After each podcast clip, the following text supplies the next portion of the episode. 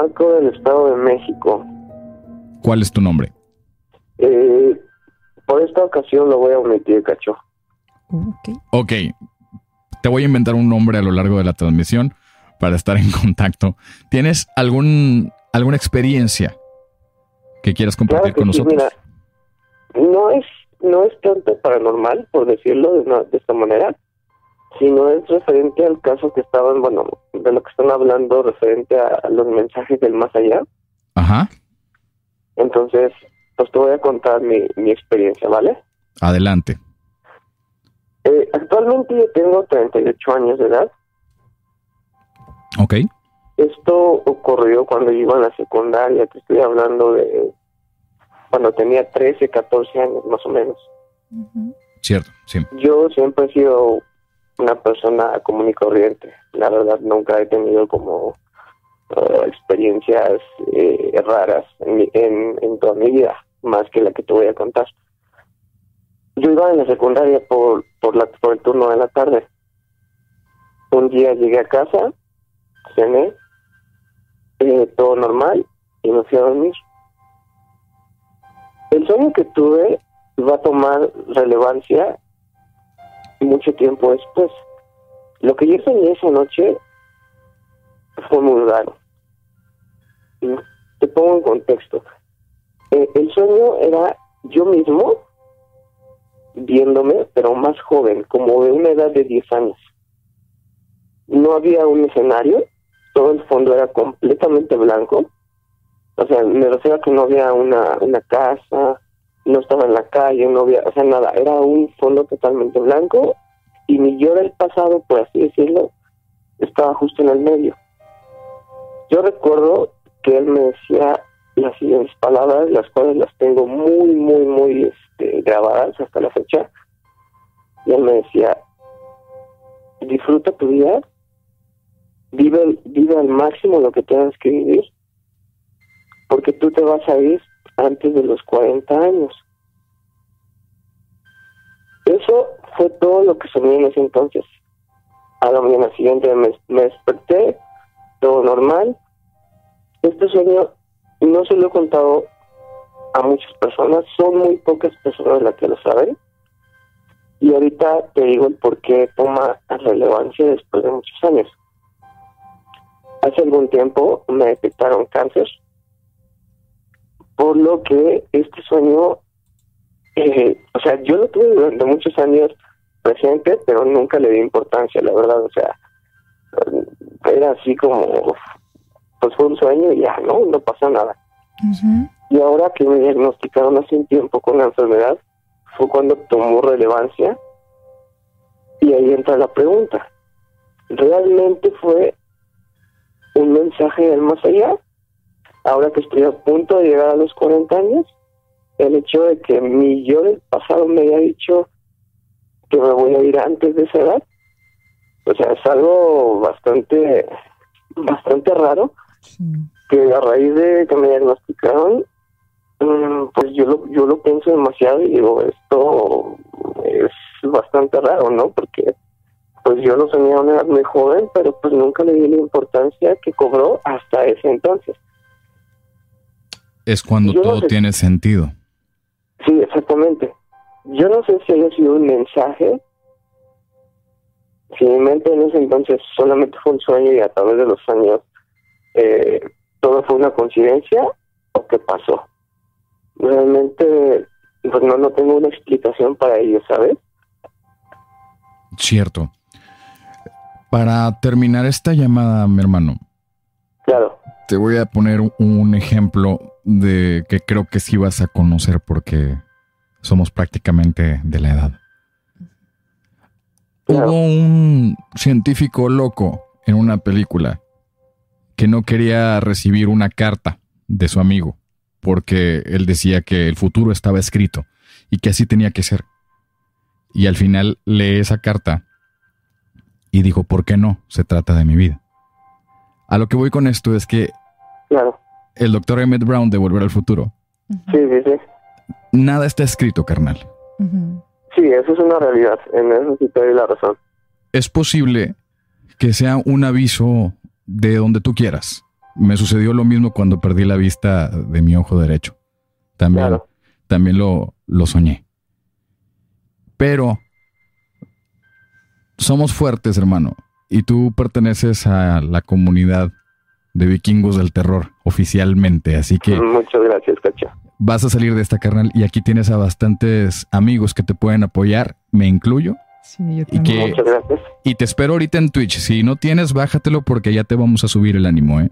No, sí, de hecho, de hecho tengo Twitch y he visto tus, tus, transmisiones, Cacho. Oh, muchas Muy bien, mi estimado. Y bueno, pues me despido de esta llamada. Ánimo, mi hermano vikingo. Te mandamos un abrazo. Claro que sí. Muchísimas gracias, Cacho. Un saludo y abrazo a ti y a Rock. Gracias. Gracias por compartir. Buenas noches. Bye, buenas noches. Gracias por compartir sus historias tan Personales. personales, sus experiencias tan personales. Pero tienes mucha razón. Cacho. Tienes mucha razón en el sentido de que nada está escrito y a veces va más de uno, de uno mismo, el cambiar el destino de las cosas. Lo creo completamente. Una de las historias que más me marcó fue esta. Estábamos haciendo guardia en el hospital porque mi papá estaba internado. Ya nos habían dicho que no había nada más que hacer. Y estábamos solo esperando que sucediera lo inevitable. Era viernes cerca de las seis de la mañana y vi salir de la zona de los cuartos a un sacerdote. Me levanté inmediatamente para alcanzarlo y le pregunté si había ido a ver a mi papá. Él me sonrió y me sacó del hospital. Sentí el frío de las mañanas de diciembre. Estábamos fuera del hospital. Me preguntó el nombre de mi papá y me dijo, sí, claro, hablé con él. Está claro de lo que le está pasando y está tranquilo. Pero no quiere que ustedes tengan un mal momento. No quiere que lo vean. Seguimos hablando unos minutos más y se despidió. Regresé a la sala y me preguntaron dónde está. Les comenté sobre el sacerdote y nadie lo había visto, ni mi mamá, que era quien acompañaba a mi papá. En la tarde entré a cuidar a mi papá y me preguntó qué día es hoy. Viernes, le dije. Él contestó, qué bueno, ya casi nos vamos. El domingo nos vamos. Pasó el sábado, llegó el domingo. Había llevado a mi mamá por la mañana a casa para que descansara un poco. De regreso yo estaba muy nerviosa, tanto que no podía estacionar el auto, así que le pedí a mi mamá que se bajara y fuera a ver a mi papá, que no se detuviera más. Inmediatamente pude estacionar el auto. Bajé a alcanzar a mi madre. Justo cuando estábamos entrando, esos minutos que no pude estacionar el auto fue justo el momento en el que mi papá murió. Como dijo mi padre y el sacerdote, estaba tranquilo. No quiso que lo viéramos partir. Y lo extraño de esta historia es que, así como se dijo, sucedió el domingo. creo que nuestros pensamientos logran mucho y creo que es de tener los miedos y de tener res- respeto, el respeto que merecen. Y les voy a decir por qué. Adelante. No, no sé si les ha pasado que piensan en algo y lo quieren con todas sus ganas y de repente pasa. Sí, Sí. y cuando sucede ya es así como que no saben qué hacer con eso porque le pusieron tanta energía a esa situación que se salió de las manos. ajá, Ok, más o menos esto es. Yo creo que le ponemos tanto eh, eh, energía, que le ponemos tanta energía a lo que queremos que de repente sucede, bueno, malo, sobrenatural o no, y sucede. Y yo creo que eso es, es que no sé exactamente cómo explicarles, pero así es. Y de repente te da miedo. Da mucho miedo. ¿Por qué? Porque a todo eso que le pusiste ganas inmensas, en algún momento ya quizá no le pones tanta atención, pero resulta que desarrollaste todo eso a lo que le pusiste tu intención. Y sucede. ¿Me explico? Claro, claro que sí. Somos producto de nuestros propios pensamientos y a veces deseamos tanto en ese momento algo, se manifiesta y decimos, ok, ya, estoy feliz, sigues con tu vida. Y esa, ese deseo que, bueno o malo, como tú lo mencionas, está existiendo y está coexistiendo con todos nosotros. Sí. Pero tú ya no le prestas atención. Exacto. Es una muy bonita y muy escalofriante reflexión la que nos acabas de hacer, Julieta. Bueno, los quiero. Los veo al rato. Gracias. Hasta luego. Bye. Definitivamente esto sí me dio miedo. Quiero contarte algo que me pasó cuando tenía 10 años. Recuerdo que estaba viendo la televisión, el programa de otro rollo. Justamente me acordé del chiste que cuenta Adal que se tapan con los zarapes y los fantasmas es la mejor arma contra fantasmas. No sé si lo recuerdas, claro que sí. Esperaría que pasara el monólogo. Esperé a que pasara el monólogo para irme a acostar. Recuerdo que se quedaron mi mamá, mi hermana viendo la tele, cuando me dirigí al cuarto para dormir, ya que al otro día tenía que ir a la escuela.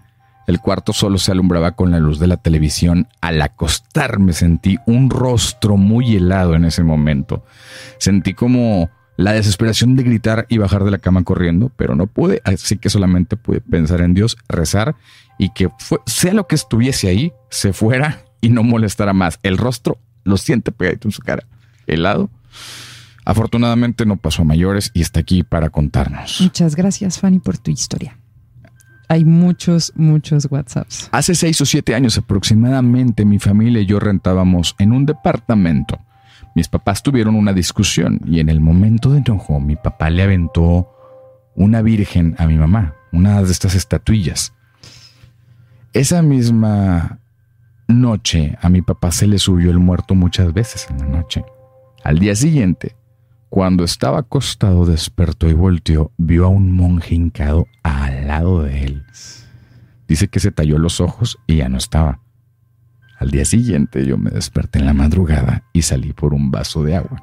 Entonces vi como una tipo persona oscura muy alta y con un sombrero se salió ahora sí que por la pared, la traspasó. Después trajeron a un padre, se calmaron las cosas. Definitivamente yo creo que ese tipo de conductas o comportamientos de repente que podemos llegar a tener esos arranques, y como que faltar el respeto a, una imagen con tanto valor o tanto apego emocional podría desatar cosas como la que acabamos de leer, Roxana. Sí, definitivamente puede pasar, por eso hay que tener respeto. ¿Te vientas este? Ahí va. Buenas noches. La historia que les contaré sucedió en casa de mi abuela paterna. Esa vez estaba con mis primos y una tía nos estaba platicando que en casa de mi abuela se apareció un duende porque ahí mi tía, hermana de mi papá, digamos, tuvo una pérdida, la cual enterró en el patio de la casa. Ese día en la noche, cuando me contó eso mi tía, yo me levanté en la madrugada al baño para ir al baño tenía que cruzar un pasillo y al fondo estaba la puerta del patio. Estaba abierta y la verdad sentía tanto miedo por lo que me contó. Cuando voy cruzando el pasillo y volteo para la puerta del patio, se los juro que vi cómo se asomó algo chiquito. Yo la verdad, mm, del miedo no supe cómo reaccionar y seguí mi camino. Fui al baño y me fui a acostar. Saludos. Eh, muy fuerte historia, pero sí, a mí también me daría miedo. Ok, mira, hace eh, dos meses y tres meses murieron mis tíos, mi mamá y mi abuelito por COVID. Eh, pues ellos se internaron y ninguno de sus hijos ni yo me pude despedir de mi mamá, ¿no? O sea, fue que los internaron de rápido. Y hace un mes, eh, pues yo en sueños veo a mi mamá y pues se despide de mí, ¿no? Me dice que cuide a mi hermana, que cuide a, a mis sobrinas, que me cuide y toda esta onda, ¿no? Todo se quedó ahí, yo agarré ese día, le conté a mi hermana en cuanto me desperté pero en la noche eh, mis primos, los que fallecieron sus dos papás, y, nosotros nos pusimos a hablar por teléfono, por videollamada, y mi prima me empezó a contar que había soñado con, con su papá y con su mamá y con mi mamá, ¿no? Que eh, el mismo día que yo soñé lo de mi mamá, eh, ella soñó que su papá le decía, oye, tu tía María, porque se llama mamá, está afuera, está esperándome, dile que ahorita voy yo me voy a ir a despedir de mi mamá y mi tu mamá se fue a despedir de tu abuelito. Entonces eh, coincidió eso que las dos soñamos que pues ellos se vinieron a despedir de nosotras, de tanto de ella como de mí y, pues nosotros sabíamos en sueños que estaban muertos, o sea que ellos ya no están aquí, ¿no? Pero así nos pasó a nosotras. Ese mismo día también eh, mi prima, la que cuidaba a mi abuelito, soñó que mi abuelito llegaba a su casa y le decía que tenía que poner en orden los papeles y que tenía que acomodar. O sea, las, los sueños de las tres se vincularon a la onda de, que vinieron a despedirse de nosotros y de, de, de cierta forma decirnos lo que teníamos que seguir haciendo, ¿no? Porque las tres hemos hecho como un stop en la vida así de... Claro. No, no podemos eh, asimilar todavía que no están. Digo, nosotros vivíamos con ellos. Sí. Con los, con los cuatro, ¿no? Entonces, como que fue un golpe muy duro para nosotros. Pero pues así nos han estado pasando cosas, o sea, ella ve de repente a su mamá y yo de repente, este, bueno, ha pasado en el trabajo que me dicen, oye, tu mamá, ¿por qué no se nos acerca? Y yo así como de, es que mi mamá ya se murió hace dos meses. O sea, ¿cómo, ¿cómo te digo que no puede ser mi mamá lo que estás viendo, no? Y eso me ha pasado en el trabajo, o sea, yendo a trabajar así, ay, tu mamá vino la semana pasada y yo, no, mi mamá se murió hace dos meses. Bueno, primero que nada, Ana, este, pues en mi más sentido pésame eh, y de parte de toda la audiencia, este, pero lo, lo padre y lo bonito de todo esto es que la energía de tu mami te está cubriendo y te está cuidando, por eso la gente la ve.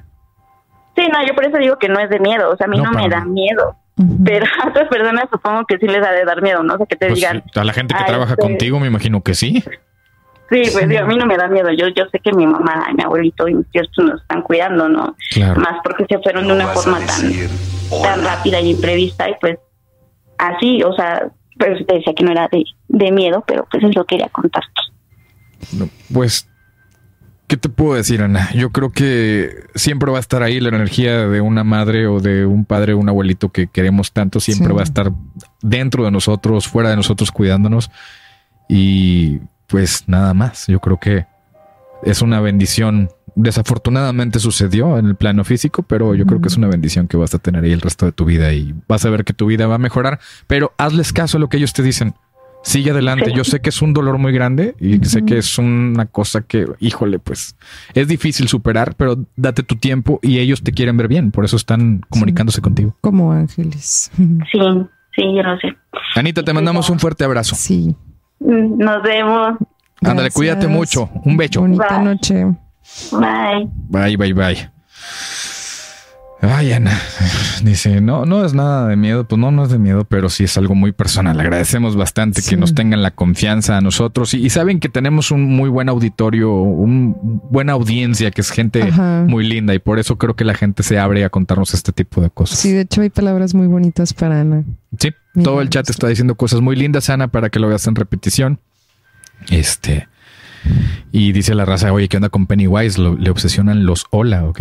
Pues es que la gente se está suscribiendo al canal de Twitch. Y si tú no lo has hecho, aún estás a tiempo de llegar. Y tenemos otra llamada. Hola, buenas noches. Hola, ¿qué tal, cacho? Hola. ¿Qué onda, mi hermano? ¿Cómo te llamas? ¿Qué onda, bro? Alberto, ¿te acuerdas del ropero rapero? Ah, claro que sí, ¿cómo olvidarlo, güey? Le ganó a Eminem. Déjame, le bajo mi stream, ¿va? Sí, bájale, porfa. Vale, vale.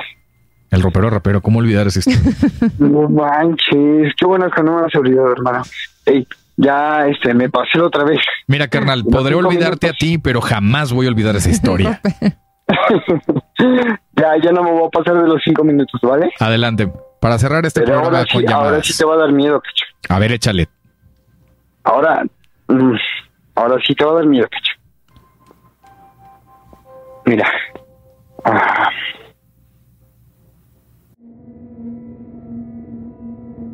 Mi, mi primo falleció hace mm, cinco años. Ok. Y él era devoto de la Santa Muerte. Lo que pasa es que él entró al hospital y ya todos sabíamos que él estaba mal. Entonces, mm, no sé qué, qué onda, pero yo estaba en mi habitación una semana antes de que él falleciera. Yo estaba en mi habitación y, y escuché. Yo tenía como un botecito de, de metal, grande, como de un litro más o menos, delgado. Y escucho que le hacen así como, como un toque así de, mira, cosa de Sí. así. Y bueno, ya sé. Yo ya me iba a dormir. Entonces, cuando escucho, me volteo. Y yo dije, "Ay, cabrón". entonces, me volteo. Y me quedo viendo, ¿no? A- hacia de donde yo escuché el sonido, me quedo viendo y dije. Bueno, cualquier cosa. Y me volteo y dije, "Ah". me tapo y cuando voy volteando, me tapo, vuelvo a escuchar. Y yo dije, no, ahí me dio miedo y no quise volver a voltear, te lo juro. no quise volver a voltear. Yo dije, no, no, eso ya no es normal, no. Yo, si volteo, no sé ni qué voy a ver, mejor. Pues ya, así me quedo. Y después pasó como medio año. Y, y yo estaba con mis amigos y me dicen, ah, no, ¿qué historia paranormal tienes tú? ¿Cuál tienes tú? Y yo les dije esa. Y el papá de mi amigo, de un amigo que tengo, él pues tiene principios de santero y cosas así. ¿Y qué crees? ¿Qué? Que le digo, oye, es que yo un día estaba durmiendo y me hicieron así tres veces, tres toques al lado de mí. ¿Y qué crees? No manches, me dice. Sin yo decirle nada, me dice, oye, ¿y tú tuviste un familiar que haya fallecido en esos tiempos? Y me digo, sí, mi primo. Y me dice, uy, sin no saber, o sea, vaya, me dice, pues vela a dejar una veladora a tu primo, a donde él murió, porque a él se lo llevó la Santa Muerte. Bueno, me dijo la muerte, no me dijo la Santa Muerte, me dijo la muerte. Vele a dejar una, una veladora. Yo creo que tú tenías un vínculo con tu primo, por eso pues la muerte llegó y te avisó. Escuché que estaban hablando de ánimas del purgatorio. Bueno, a mí, mi abuela, me hacía rezarle a una en particular cuando era niña. Se llama ánima sola. Y lo recuerdo bien porque cuestionaba a mi abuela de por qué debía rezarle.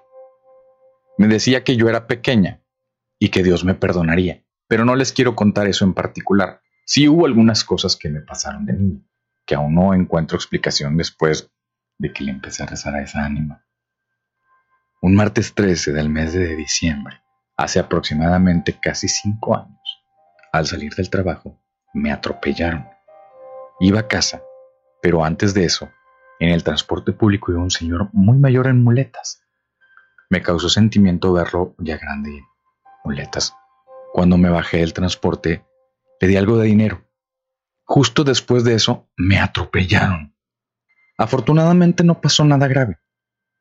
Pero ese mismo día en el hospital me pregunté, ¿qué pasará el próximo 13 de diciembre? Y bueno, en noviembre del próximo año, visité a una tía que es como mi mamá, ya que estaba entre ella y mi abuela, vino que la crianza, la abuelita la misma que le hacía rezar a la ánima sola. Efectivamente, ellas la criaban. Entré a la casa de mi tía y me dije que no se sentía bien, ya que estaba bajo tratamiento. Cuando la vi me dije a mí misma que mi tía no llegaría el 25 de diciembre y así fue. Ella falleció el 13 de diciembre, un año después de que me atropellaron. Yo estaba en el patio de mi casa arreglando unas cosas, mientras que ella estaba internada en el hospital. Entonces se abre el portón de la casa. No presto atención y escucho decir, mi negrita, ¿qué estás haciendo? Así me decía de cariño. No levanté la vista, pero de reojo la alcancé a ver en ese momento. Reaccioné y dicen que a esa misma hora ella estaba teniendo un infarto en el hospital. Cuando yo estaba embarazada y vivía ahí en la Buenos Aires, en, en Nuevo León, en la colonia Buenos Aires, y eh, vivíamos con un amigo que había fallecido su papá en esa casa y mi amigo vivía en el segundo nivel y tenía las cenizas de sus papás. Incluso él a veces bromeaba y decía que se ponía a tomar con ellos y así. Pasaban muchas cosas en esa casa. Escuchábamos, eh, mi esposo y, eh, y, mi amigo trabajaban de meseros, entonces en la noche eh, pues yo me quedaba sola y a veces escuchaba cómo caminaba alguien en, en el porche, caminaba este, en el porche, caminaba como, escuchaba cómo caminaba alguien en, en pantuflas, como arrastrándose y subía las escaleras o escuchaba cómo caminaban arriba sin haber nadie en casa. En fin, un día eh, que si estaba mi esposo, estábamos durmiendo y de repente yo empecé a sentir como esa sensación de cuando se te sube el muerto, pero eh, yo veía una sombra muy grande como, como la muerte encima de mí. Intentaba abrirme la boca para meterse o más bien como para, como que me quería inhalar, como que quería jalarme algo. Y entonces yo peleaba, en ese entonces no, no era muy cercana a la iglesia ni nada de eso, no sabía rezar. Entonces, este, como pude, dije algunas, alguna oración seguramente. Y y recuerdo que alguien algún día me dijo que cuando se te subía el muerto tienes como que aferrarte a, a lo que más quieres. Y en ese momento pues era mi marido. Entonces intentaba yo gritarle, yo intentaba gritarle y no podía porque pues esta cosa que estaba encima de mí me, me estaba agarrando la cara, como la frente y la barbilla para abrirme la boca y poder sacar algo de, dentro de mí. Entonces yo, yo gritaba, yo gritaba hasta que mi, esposo logró em, despertarme y me solté a llorar, me solté a llorar y lo primero que pensé fue en mi, en mi bebé. O sea, decía, no, porque este, esta cosa me quería sacar a mi bebé. Muy fuerte, la verdad es que fue una sensación muy fuerte, me dio muchísimo miedo y sentí que no, que no podía contra ella, pero pero bueno, pues es una experiencia así súper locochona. Y justo en esa casa este, nos pasaban muchas cosas, muchas cosas. Pero bueno, pues es una historia chiquita y cortita. Saludos.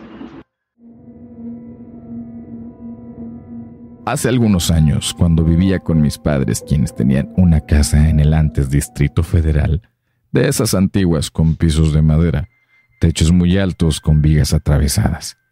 Mi habitación no era la excepción, pero con la diferencia de que tenía un tragaluz dando una parte sobre la, la piecera de mi cama.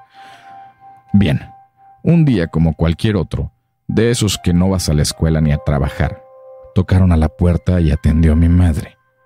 Era el hijo de la vecina que vivía justamente al lado de la casa.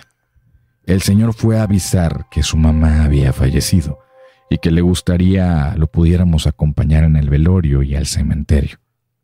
Mi madre inmediatamente aceptó comentándole que saldríamos para el lugar en cuanto estuviésemos listos. Me pidió que me alistara, a lo que me negué poniendo como pretexto que tenía mucha ropa para lavar. Así que me quedé completamente sola. Después de un rato, cuando me dispuse a separar la ropa, me agaché y por entre mis piernas vi la figura de una mujer vestida de blanco flotando. Lo interesante y extraño de todo esto es que sí, estaba flotando sin pies. Me incorporé rápidamente y no vi nada.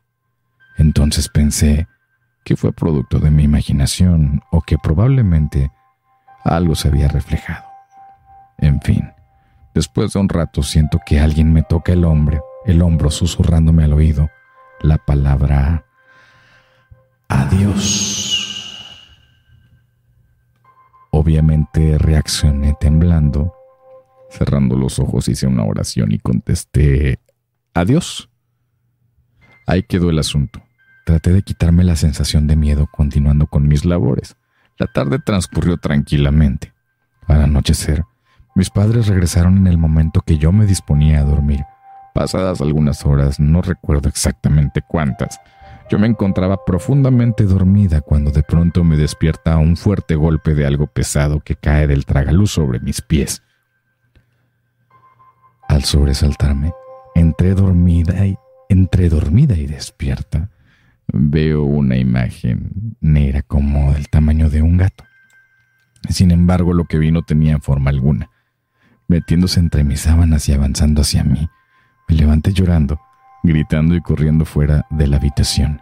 En el camino me crucé con mis padres quienes acudían en mi auxilio. Les conté entre mis nervios y llanto lo que sucedía. Entraron a ver qué pasaba, buscaron por todos los rincones, no dejaron espacio sin revisar pero no encontraron nada. No había nada extraño. Yo ya no quise dormir ahí esa noche y como niña pequeña me acurruqué con mis padres. La mañana siguiente y hasta el día de hoy sigo sin entender lo que pasó esa noche. ¿Qué era esa figura extraña que vi? Porque segura estoy de que lo vi y lo sentí. Esta historia nos la manda Neil y agradezco que hayas compartido con toda la audiencia dos, esa experiencia. Dos cosas. ¿Qué pasó? Cuando no tienen pies, es, sí es una representación de lo que parece ser una entidad paranormal. Y la otra es que si la persona que vio sería su, su, su, vecino, o sea, llevaban una relación de que se conocían bien como para despedirse, supongo, quiero suponer, ¿no? Ok. Quiero suponer que si se despidió es porque había algún tipo de, de vínculo, ¿no? Si es que fuera realmente la persona que había fallecido. ¿Tú crees en los mensajes del más allá, Rox? Definitivamente. Lo he vivido, lo he sentido, así que mi respuesta es sí. En un momento más continuamos con ese tema. Tenemos una llamada. Buenas noches. Bueno. Hola, buenas noches. Buenas noches. ¿Cómo te llamas, carnal? Eh, Salvador. Salvador, ¿de dónde nos estás marcando? de Baja California. Baja California. ¿Tienes alguna experiencia que compartir con toda la audiencia y con nosotros? Sí, sí, sí.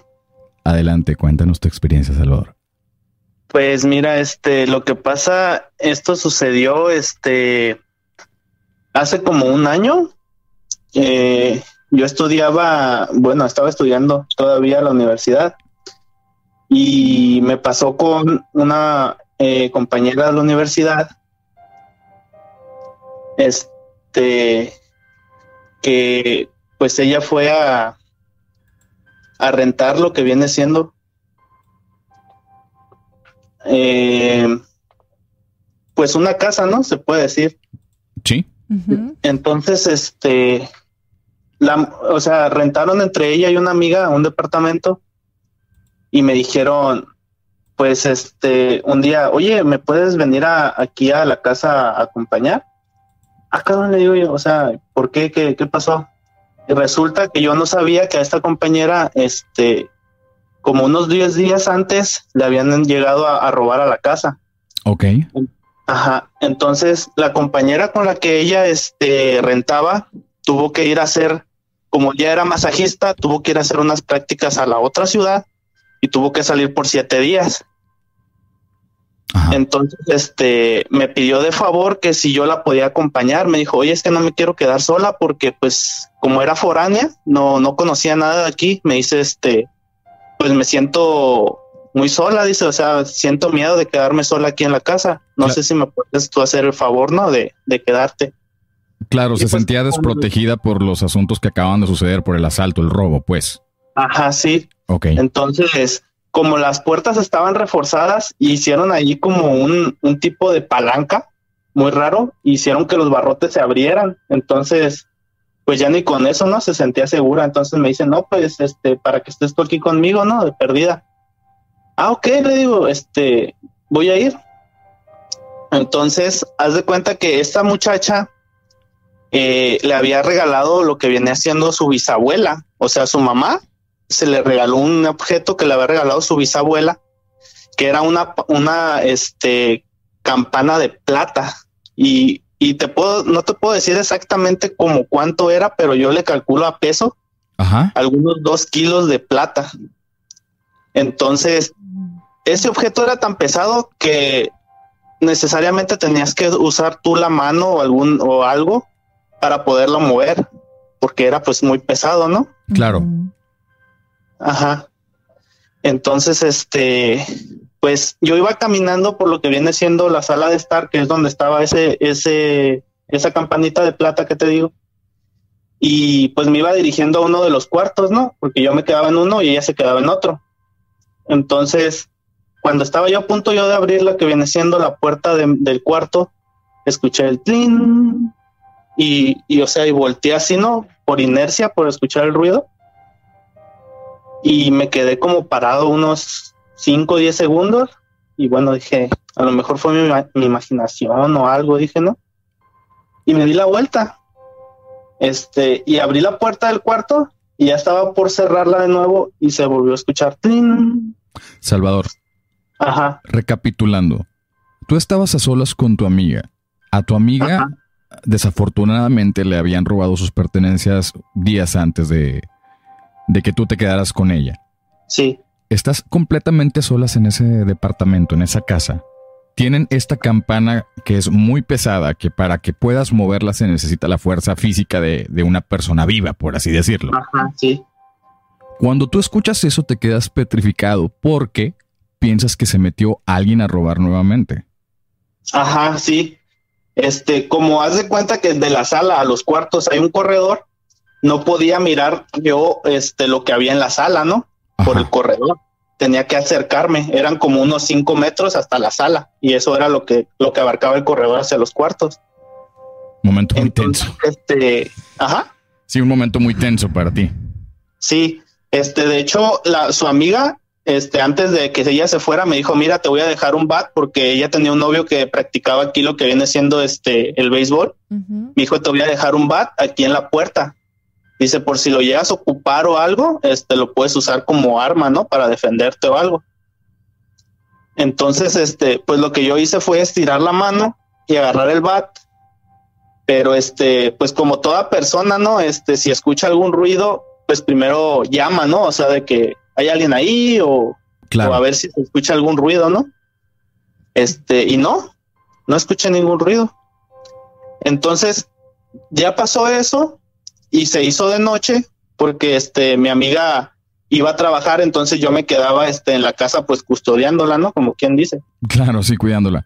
Salvador, para darle final a esta historia y darle paso a más llamadas, eh, ahorita me tienes enganchado, me tienes como por ahí dicen con el Jesús en la boca de que qué sucedió, ¿no? Cuando cae la noche y estás con tu amiga y te armas de valor para ver qué fue lo que sucedió, ¿qué fue lo que en verdad pasó esa noche? Bueno, pues ya este, yendo a lo que viene siendo el final, este, mi compañera en una de esas, ella tiene mucho lo que viene siendo la pérdida del sueño, ¿no? Parcial, así que de repente uno no puede dormir. Ok. Entonces, este, ella se despertó en la noche, yo no la sentí cuando salió de su cuarto y escuché un grito. Entonces yo asustado y medio dormido, este, abrí la puerta, no tomé el bat, o sea, salí con el apuro del grito porque dije a lo mejor le están atacando algo. Y estaba este la mi amiga con las piernas agarradas tiradas así en lo que venía siendo el, el corredor. Y en la parte de arriba es un techo o sea el techo está súper alto son como tres metros y medio hasta el techo. Y ninguna persona puede llegar y o sea y está una una mano calcada en la parte de arriba del techo. O sea, la ubicación de, esta campana, Salvador, la ubicación de esta campana se encontraba en la parte del techo, muy, muy alta. Sí, sí, o sea, necesitabas una escalera de a fuerzas para poder tocar todo el, techo, porque estaba súper alto. Ok. Ajá. ¿No tienes alguna este, fotografía de eso? La muchacha tiene una fotografía. Voy a ver si todavía la tiene, porque ese, ese mismo día la tomó. A ver si me la puede pasar. Perfecto, estaría muy bien que, nos pases esa fotografía para mostrarla con la audiencia, Salvador. Y ah, gracias por compartir esa experiencia con toda la audiencia, carnal. No, pues muchas gracias a ustedes. Gracias. Un abrazo. Igualmente, adiós. Buenas noches. Buenas noches.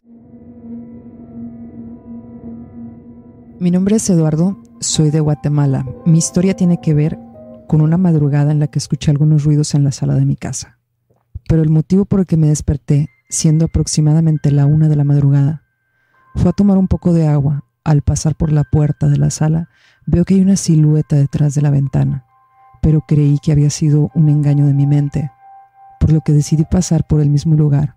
Al regresar, y cuando la sangre se me congela, porque esa misma silueta estaba allí, solo que ya estaba dentro de mi casa.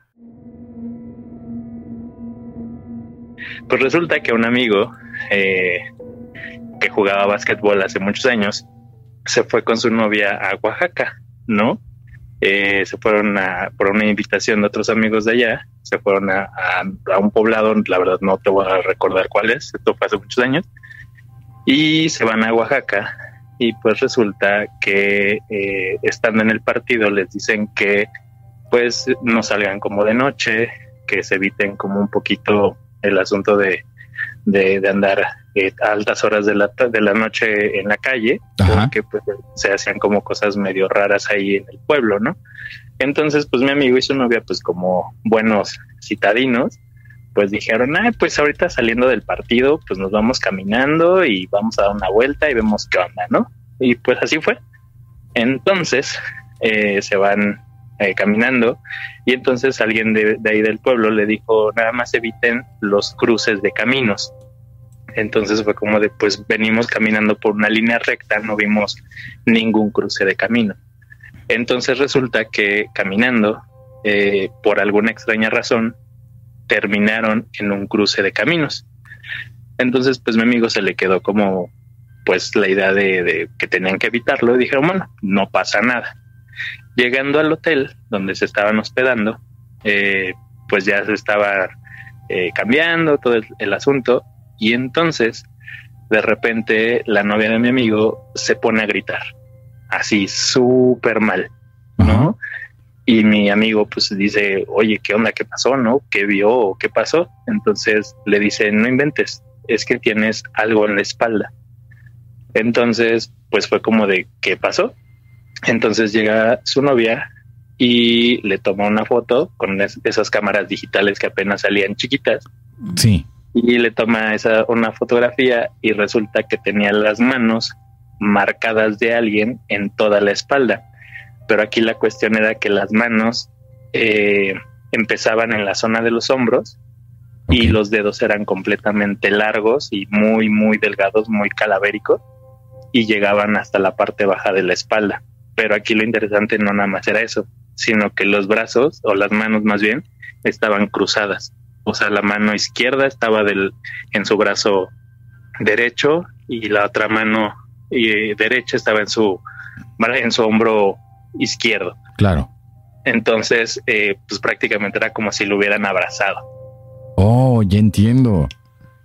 No. Entonces, no y las, las marcas eran así como cuando eh, te presionas la piel cuando dejan como ese esa pequeña manchita de, presión sobre una piel, así perfectamente se notaba, o sea, se veía enrojecida la piel. Claro, que todavía no llega a formarse como un hematoma, es como si te estuviera, fuera reciente, ¿no? Como si te hubieran jaloneado o apretado fuerte en ese instante.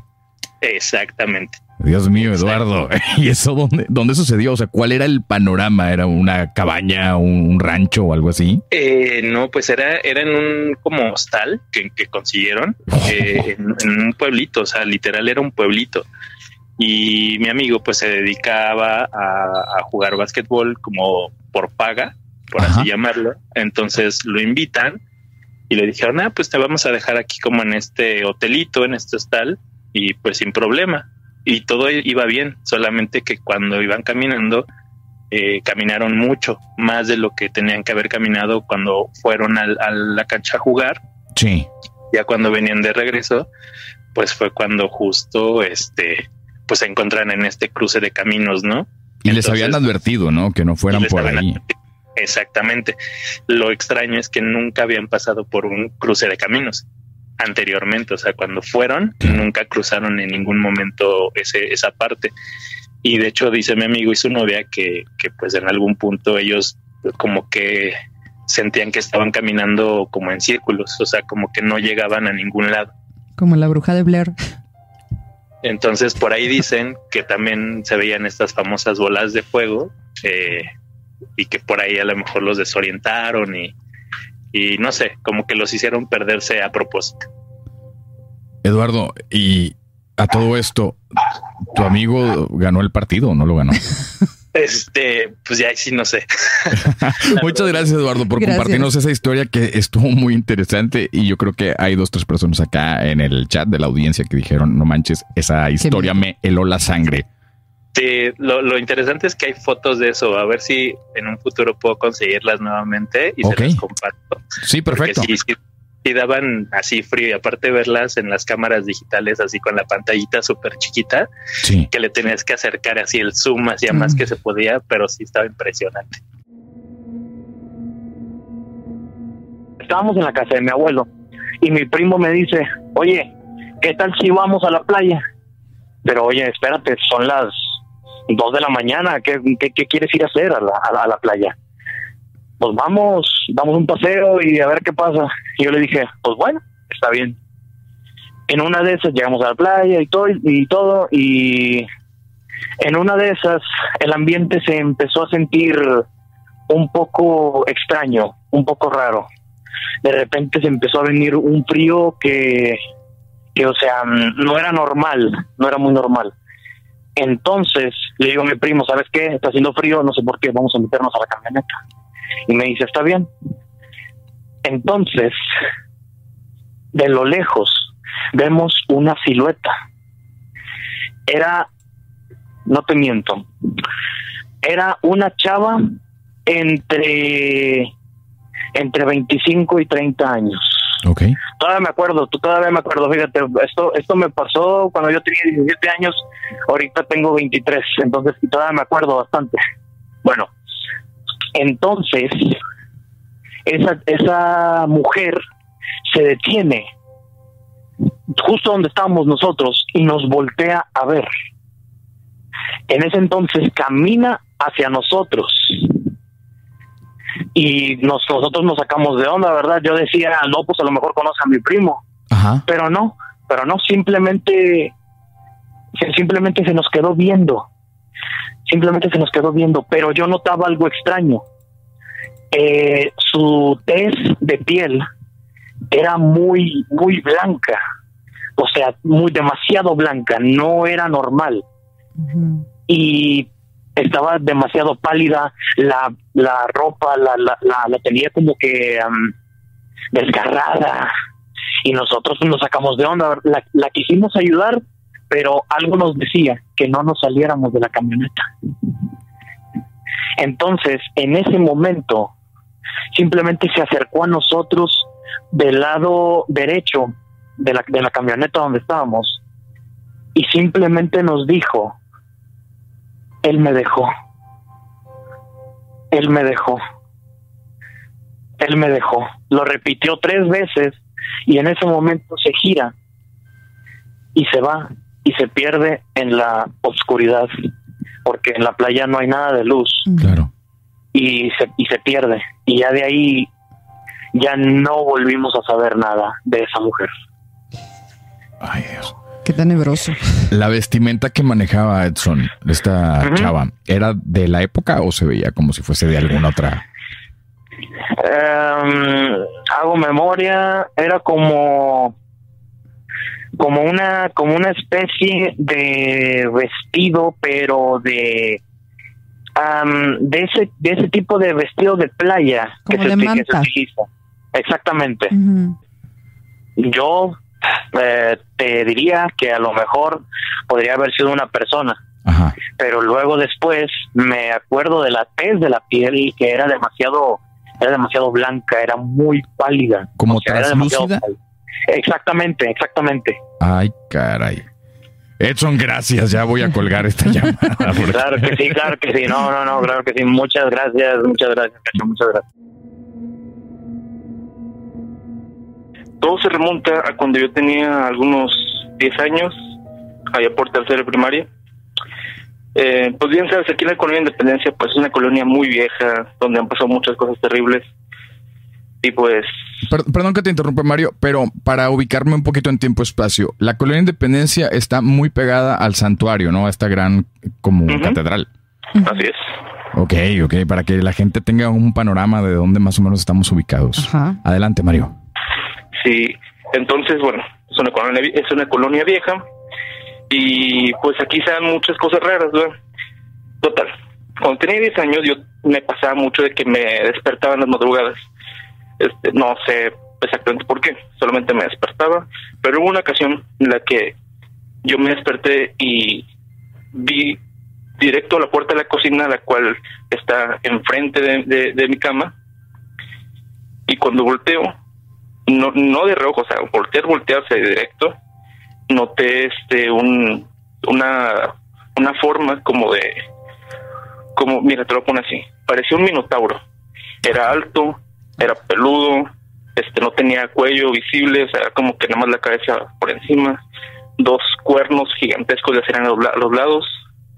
Este, se miraba como que este pelo como de perro de pelo de pelo liso, que nomás tiene así como que pequeños puntitos, bueno, no puntitos, pequeños pelitos así saliendo. Ajá. Así se miraba. Este. Y pues me acuerdo que lo vi, no lo vi de reojo, lo vi de frente. Y en cuanto lo vi, pues, digo, un niño de 10 años lo ve y empieza a gritar.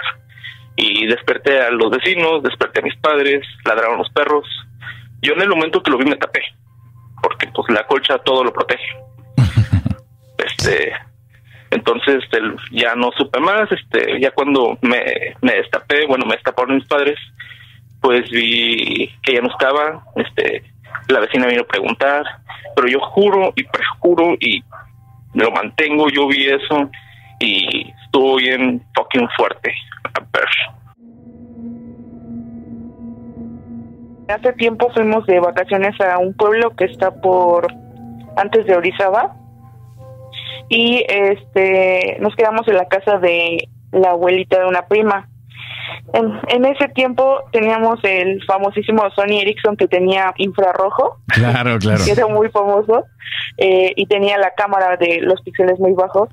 Y estábamos ya acostadas en un cuarto. Eh, bueno, antes tienen un baño y en ese baño en la entrada hay una como madera para limpiarse los pies ahí en la entrada. Bueno, estábamos en la cama grabando con el celular este hacia la calle una lámpara y estábamos bromeando con que era la bruja y cosas así. Este, en eso se, se escucharon como ruidos de, de varillas en la azotea ya nos asustamos y todos nos tapamos con la cobija. Cuando de pronto del baño se escuchó como cuando pisan esa maderita suena como que cruje así. Sí, De que está como chueca. Entonces se vio que salieron y en medio está la sala y hay una una mesita de centro y había envolturas de botana, de galletas y cosas así. Pues se escuchó como que algo caminó, como si fueran patitas de niño descalzos y movió las las envolturas. Entonces nos empezamos a asustar y ¿qué hacemos? Pues nos tapamos con la cobija y empezar a rezar, ¿no? Entonces, este, la cosa, pues no sé, llegó al cuarto y se metió debajo de, de nuestras camas y las golpeó. Entonces nos asustamos mucho y pues así nos quedamos con, con la duda. Se, la cosa esa se regresó al baño. Después de unos años, este, contamos esa historia con los primos y otros primos coincidieron dijeron, oye, nosotros también estábamos pensando que era parte de nuestra borrachera en esa casa, pero ellos dicen que sí vieron la sombra, que era como una especie de conejo pero muy grande. Y que a él sí le, le, le tocó el pie, o sea, como que se lo golpeó y corrió hacia el baño. Ok, ¿tú llegaste a verlo o no? No, ¿verdad? No, nosotros solamente lo escuchamos y ellos no, nos contaron que era como un conejo que, que iba como gateando, pero algo extraño, y al final corrió para el baño. pero no, no lo vimos, solamente lo escuchamos. ¿Cuántos años tenías, Carla, cuando pasó esto? Yo tenía como 15 años. y tus primos más grandes también lo vieron. Sí, pero ellos eran más grandes. Ellos en ese entonces sí tenían como 25 por ahí.